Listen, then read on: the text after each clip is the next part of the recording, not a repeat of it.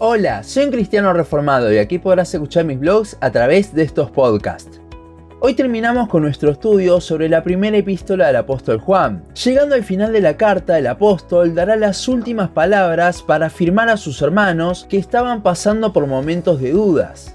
Primera de Juan 5, 16 al 21 dice, si alguno viere a su hermano cometer pecado que no sea de muerte, pedirá, y Dios le dará vida. Esto es para los que cometen pecado que no sea de muerte. Hay pecado de muerte por el cual yo no digo que se pida. Toda injusticia es pecado, pero hay pecado no de muerte. Sabemos que todo aquel que es nacido de Dios no practica el pecado, pues aquel que fue engendrado por Dios le guarda, y el maligno no le toca. Sabemos que somos hijos de Dios y el mundo entero está bajo el maligno. Pero sabemos que el Hijo de Dios ha venido y nos ha dado entendimiento para conocer al que es verdadero. Y estamos en el verdadero, en su Hijo Jesucristo. Este es el verdadero Dios y la vida eterna. Hijitos, guardados de los ídolos. Amén.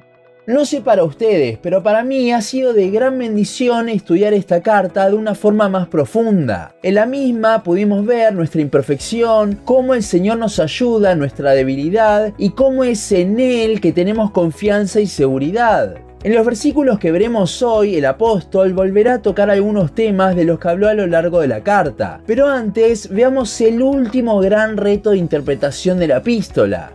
El pasaje del capítulo anterior del podcast terminaba hablando de la oración y de cómo si pedimos conforme a su voluntad, Él nos lo dará, aunque no sabemos el cuándo ni el cómo. El versículo 16, si bien parece que se despega de este tema, la realidad es que es un ejemplo de lo mismo. Aquí vemos cómo Juan estimula a sus destinatarios a orar por sus hermanos que han pecado. El problema quizás con este pasaje es interpretar el pecado de muerte y el que no es de muerte. Hay varias posturas al respecto, pero aquí les voy a explicar las dos más fuertes y les comentaré cuál tomo yo.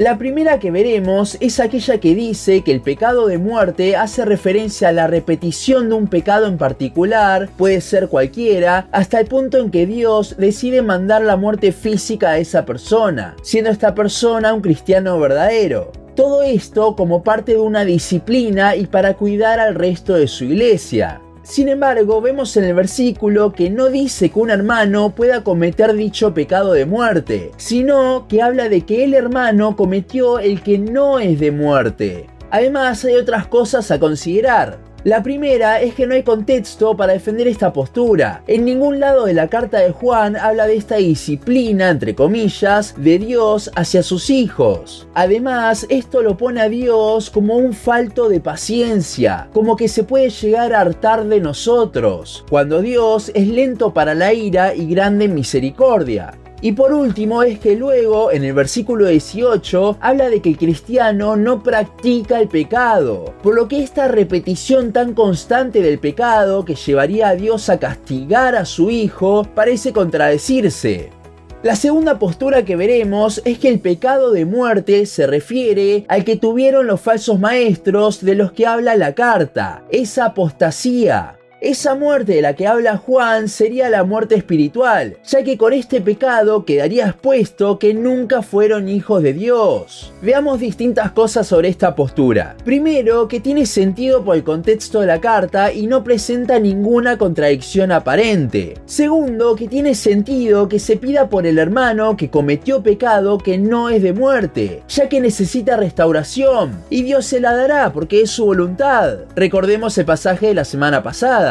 El versículo 17 nos dice que todos los pecados son graves, pero que hay unos que no son de muerte. Si nos ponemos como en la primer postura, estaríamos categorizando ya que habrían algunos pecados, no sabemos cuáles, que nos guiarían a morir físicamente. Pero me parece que el espíritu del autor es todo lo contrario. Aquí Juan está diciendo que pecar es pecar, pero tranquilos, hay esperanza. No todos los pecados son de muerte. ¿Por qué? No por el pecado en sí, ya que todos son injusticia, como dice antes, sino por Cristo. Si un hermano hermano peca, ora por él, ya que en Cristo hay esperanza. No es así con la persona que apostata, como lo hicieron los falsos maestros de la carta, que demuestra que no son creyentes. Y esta muerte espiritual no tiene ningún tipo de esperanza. Esto no significa que no oremos por ellos, pero nuestra oración será para que se conviertan, no para restauración. Y si bien lo hacemos, oramos por su salvación, no estamos seguros si Dios los regenerará.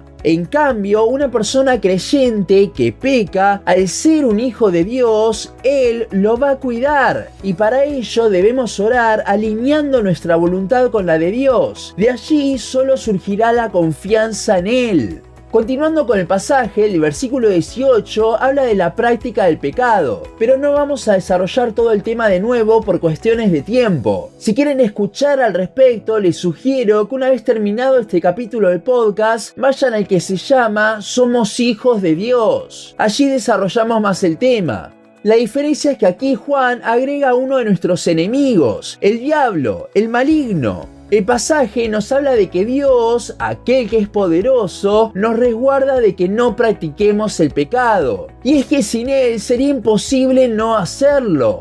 También vuelve a diferenciarnos del mundo diciendo que somos engendrados de Dios. Esto también lo vimos en aquel capítulo del podcast que dije anteriormente. Y es porque somos engendrados que el maligno no nos toca, porque Cristo nos guarda. Ahora, la traducción hace que esto se pierda. El original no habla tanto de que no nos toca, sino de que no nos retiene. Justamente por eso no practicamos el pecado. Como vemos en Job, Dios permite al diablo tocar a sus hijos, pero no de forma definitiva, retenerlos. O también otro ejemplo sería en Pedro, cuando Jesús le dijo que el diablo quería zarandearlo como a trigo, y él no le dijo que no lo dejó, sino que pidió por fortaleza para Pedro. Esto lo vemos en Lucas 22, 31 y 32. En un mundo bajo el dominio de Satanás es bueno recordar esto. El problema es que con la salida de los falsos maestros, los creyentes de la iglesia estaban titubeando en su fe, por lo que el versículo 20 es el último esfuerzo del apóstol por afirmar y tranquilizar a sus hijitos. Aquí vemos una afirmación hermosa declarando que efectivamente Cristo es el verdadero Dios, diciéndole Juan a sus destinatarios, tranquilos, lo que creen es la verdad, porque Jesucristo es verdadero, no duden. Todo este pasaje tiene la intención de resumir lo que Juan dijo en la carta, mostrar que los falsos maestros que viven en pecado no son hijos de Dios y que la doctrina que el apóstol les enseñó es la verdadera, que deben confiar en Cristo, 100% hombre y 100% Dios al mismo tiempo, porque Él es la verdad. Y la carta cierra con una advertencia media rara pero que tiene sentido. El pensamiento común cuando habla de los ídolos lo relaciona con imágenes, al estilo de la Iglesia Católica, pero el contexto no tiene mucho sentido, sino que lo que sí tiene sentido es que estos falsos maestros tenían un ídolo que se llamaba conocimiento, como bien vimos en la introducción de la carta que creía los gnósticos. Y con esto habían reemplazado a Cristo por un supuesto conocimiento superior. Juan aquí no solo está advirtiendo contra los ídolos del corazón, sino contra los falsos evangelios, los cuales, al no predicar al verdadero Cristo, predican sobre un ídolo. El evangelio de la prosperidad tiene su ídolo, el evangelio social tiene su ídolo, y así con cada cosa que desplaza a Cristo del mensaje central. De esas cosas, Juan nos dice que nos cuidemos. De las falsas doctrinas, porque no son el verdadero evangelio. Predican a alguien que no es el verdadero Cristo. Es simplemente un ídolo. Para cerrar con la carta y la serie, me gustaría recordar algunas cosas que vimos en ella, ya que como he repetido varias veces, esta carta se la saca mucho su contexto, usándola como una vara muy alta para la salvación, y de allí es que surgen justamente dudas de la salvación como los tenían los destinatarios de la carta. Primero, hay varias cosas que Juan no dice ni hace. Juan no habla de una vida cristiana perfecta, no habla de que el cristiano no peca, no duda de la salvación de las personas, no da tampoco seguridad de salvación, porque si así fuese, de vuelta, la vara estaría demasiado alta. Primera de Juan lo tenemos que interpretar a la luz de su contexto, y no solo del contexto histórico, sino de toda la Biblia.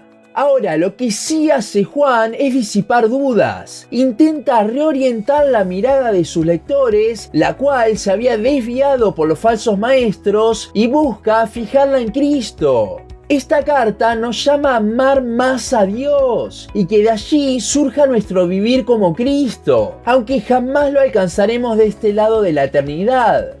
Juan no intenta hacer que las personas se autoexaminen por sus obras a ver si son salvos o no, sino que trata de demostrar que los falsos maestros, y solo los falsos maestros, no los hermanos de la iglesia, no son verdaderos cristianos. El objetivo no es poner dudas en el creyente, sino todo lo contrario, afirmarlo, que pueda ver la cruz a pesar de su pecado y el amor de Dios manifestado allí para con nosotros. Hasta aquí nuestro podcast de hoy y la serie sobre Primera de Juan. Espero que les haya sido de bendición tanto como a mí. Síguenos en Facebook, Instagram, YouTube y Spotify. En todas nos encontrás como un cristiano reformado. También seguinos en uncristianoreformado.blogspot.com para leer el resto de nuestros blogs. Nos vemos en la siguiente ocasión.